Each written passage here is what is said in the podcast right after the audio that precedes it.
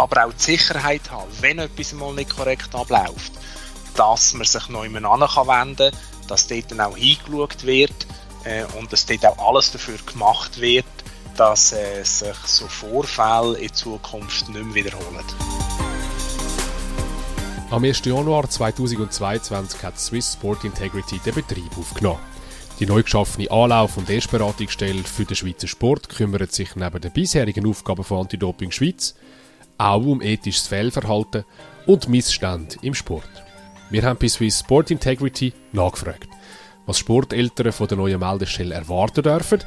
Und wir haben auch mit der Anastasia Korf von Pro Juventute geredet. Sie hat Tipps bereit, wie sie liebe Eltern ihr Kind sensibilisieren und bei einem allfälligen Verdacht ansprechen können. Mein Name ist Andreas Gueni und das sind Sporteltern News vom Februar 2022. Präsentiert vom Sportamt vom Kanton Zürich.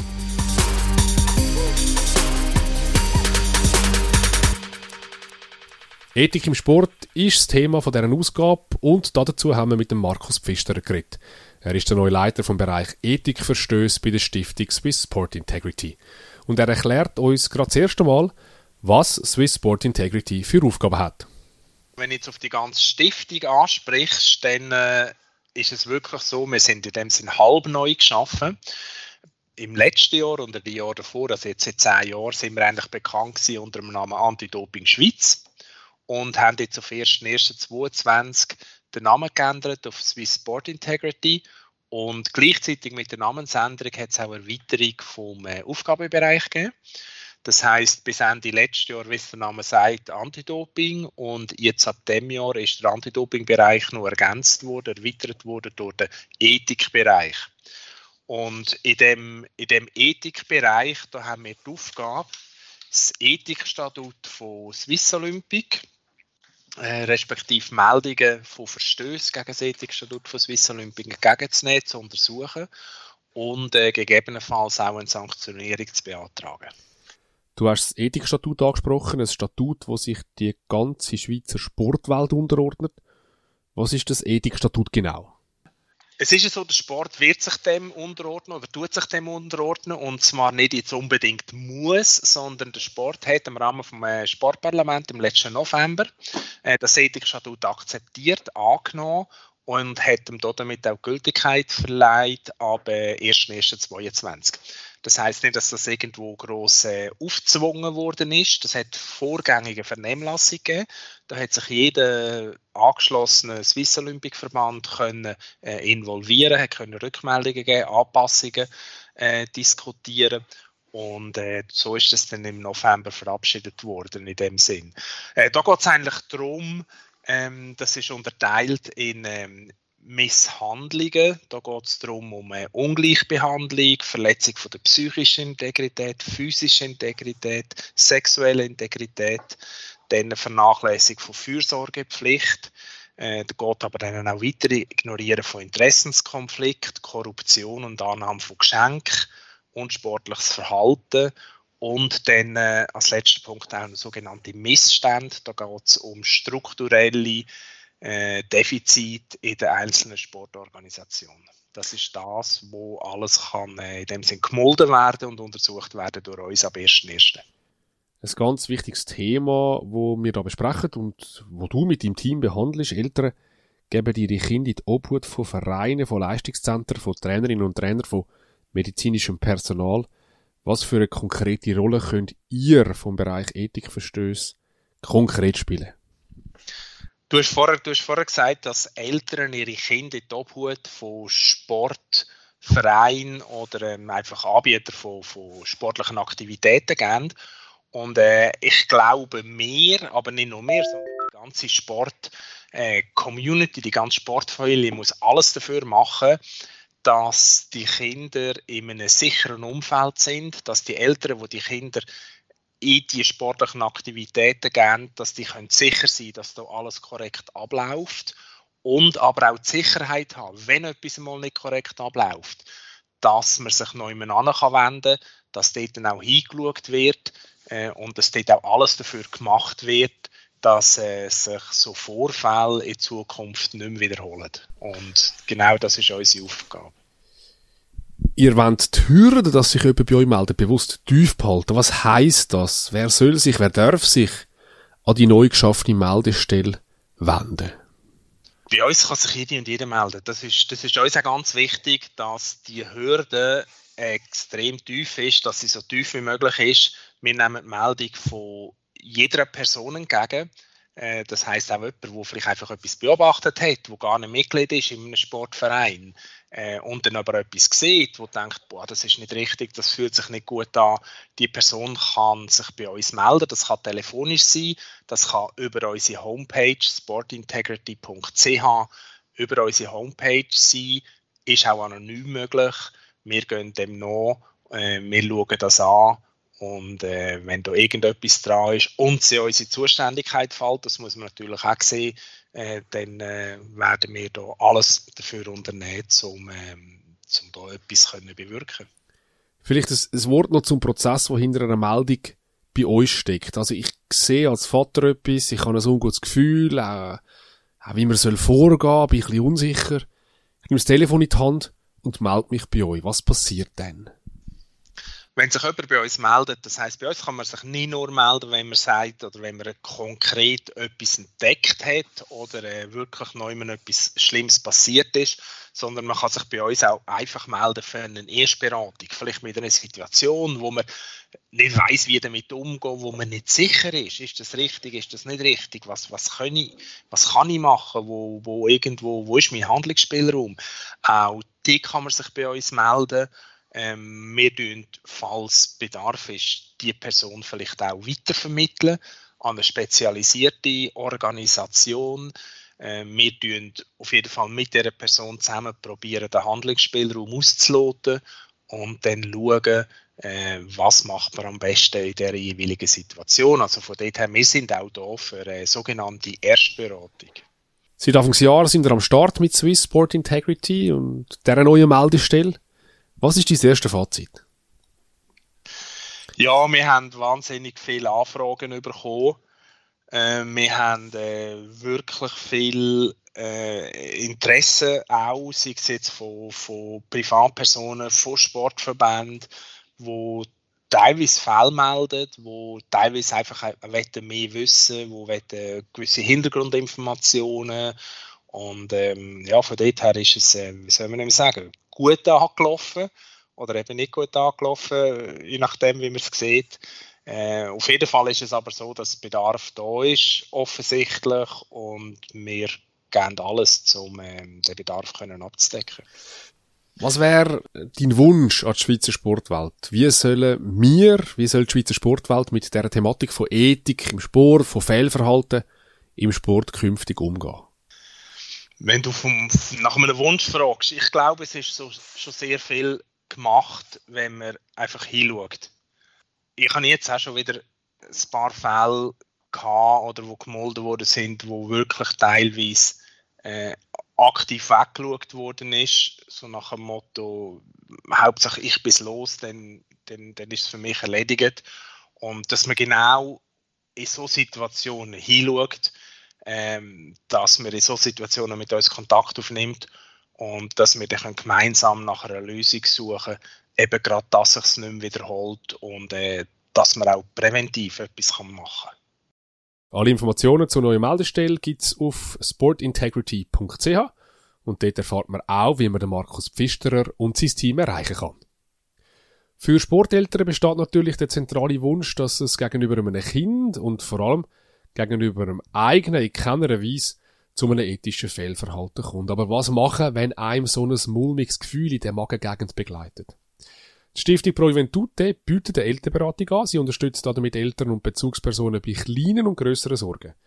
Anastasia Korf ist Standortleiterin Beratungsdienstleistungen bei Pro Juventute und wir haben sie gebeten, Tipps zu verraten, wie Sporteltern ihres Kind unterstützen können, Selbstvertrauen, die Gesundheit stärken und wie sie auch unangenehme Themen wie Vorkommnisse im Training, Schmerzen oder Mobbing ansprechen können. Anastasia hat die Kommunikation zwischen Eltern und ihren Kind, vor allem wenn Kind auch noch in der Pubertät steckt, das ist eine grosse Herausforderung. Gibt es aus deiner Sicht einen Schlüssel für positive Kommunikation in einer Beziehung zu Kind? Ja, der Schlüssel gibt's leider nicht. Hm? Ähm, das ist äh, eine der häufigsten Fragen auch von Eltern in, äh, zu uns in der Elternberatung. Ähm, jedes Kind ist individuell, jede Familie ist individuell und innerhalb dessen gelten auch verschiedene Regeln.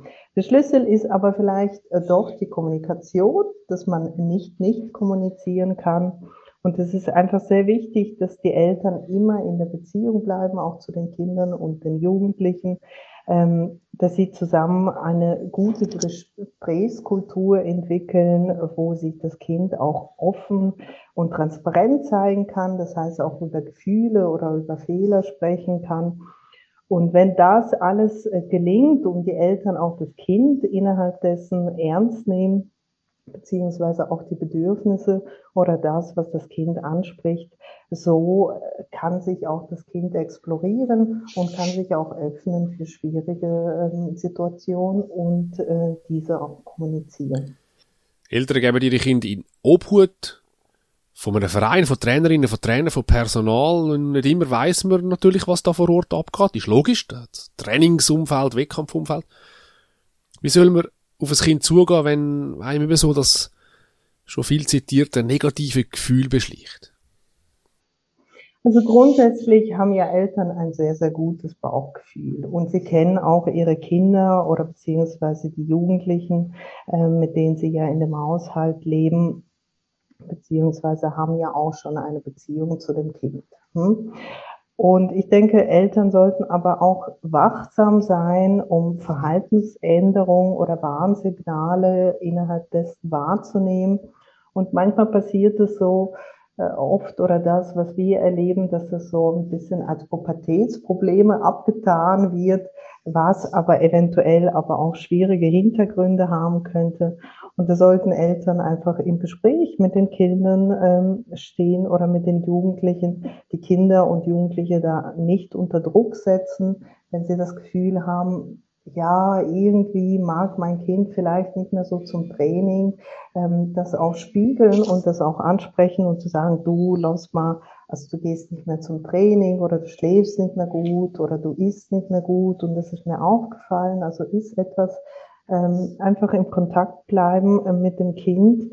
Und wichtig ist auch, das Kind oder den Jugendlichen nicht unter Druck zu setzen, dass äh, Kinder und Jugendliche nicht das Gefühl haben, ich muss das jetzt unbedingt erzählen und immer wieder signalisieren, ähm, dass man die Sicherheiten gibt, dass das Kind zu einem kommen kann und äh, dass man über alles äh, reden kann oder möchte oder wie auch immer.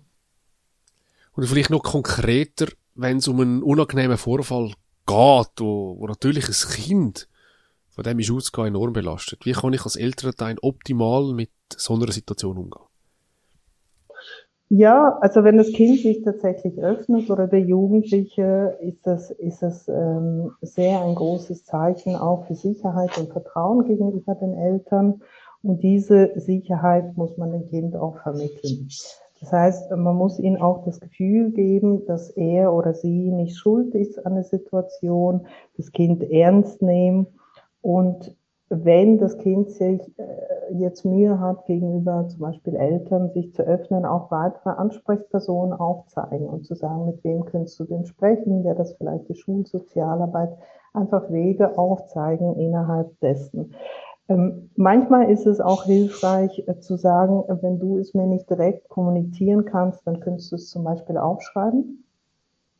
Das hilft äh, Kindern äh, in einem gewissen Alter ungemein, weil die sind sie nicht direkt mit den Eltern konfrontiert, sondern können ihnen quasi per Post ihre Anliegen zustellen, was das für eine Form ist. Ähm, das äh, muss man dann im Familiensystem rausfinden. Aber wichtig ist, das Kind einfach nicht alleine zu lassen in der Situation, in der es ist. Das stelle ich mir doch auch noch recht herausfordernd vor für Eltern.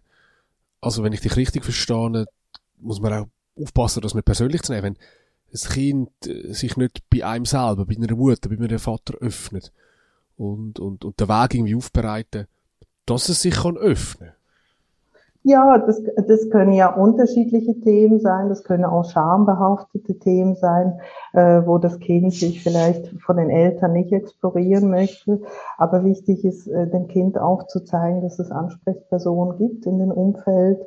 Und vielleicht hat äh, das Kind ja eine gute Verbindung auch zum Grossi oder äh, zum Onkel oder wie auch immer. Es, es müssen nicht, meines Erachtens, nicht immer die Eltern sein, sondern man muss dem Kind äh, den Weg aufzeichnen, wir sind für dich da, aber äh, wenn du es uns nicht erzählen möchtest oder wenn die Form des Erzählens vielleicht für dich nicht die richtige ist, ähm, dass man dann Alternativen auch innerhalb dessen aufzeigt. Ist eigentlich ein direkter Kontakt zum Verein in so einem Fall immer ratsam? Nein, der ist nicht immer ratsam innerhalb dessen. Also da muss man sagen, auch wenn die Eltern natürlich versucht sind, äh, relativ schnell in Interaktion zu kommen oder zu agieren, um die Situation auf irgendeine Weise äh, zu entspannen, ähm, kommt es natürlich von Fall zu Fall darauf an, was ist die Sachlage, was ist die Ausgangslage. Und da können sich Eltern oder auch Bezugspersonen Hilfe holen bei äh, Fachstellen, Informationen einholen, wie können sie vorgehen, weil es doch auch ein sensibler Bereich ist und ich finde das äh, sehr, sehr gut, dass da auch Swissport in Integrity jetzt die Meldestelle installiert hat, wo man sich auch anonym melden kann. Das heißt, auch wenn auch die Eltern sich nicht exponieren möchten, das äh, kann ja auch durchaus sein, dass man äh, sich da meldet. Wichtig ist einfach innerhalb dessen auch dem Kind zu kommunizieren, was passiert jetzt und es transparent zu machen was sind die nächsten Schritte oder beziehungsweise äh, das Kind ans Boot zu holen. Das ist Anastasia Korf von Pro Juventute. Die Elternberatung ist rund um die Uhr 24-7 für Eltern da. Telefonnummer 058 261 61 61 oder alle Informationen auf projuventute.ch. Das sind Sporteltern News vom Februar 2022. Mehr Infos gibt es auf sporteltern.z.ch.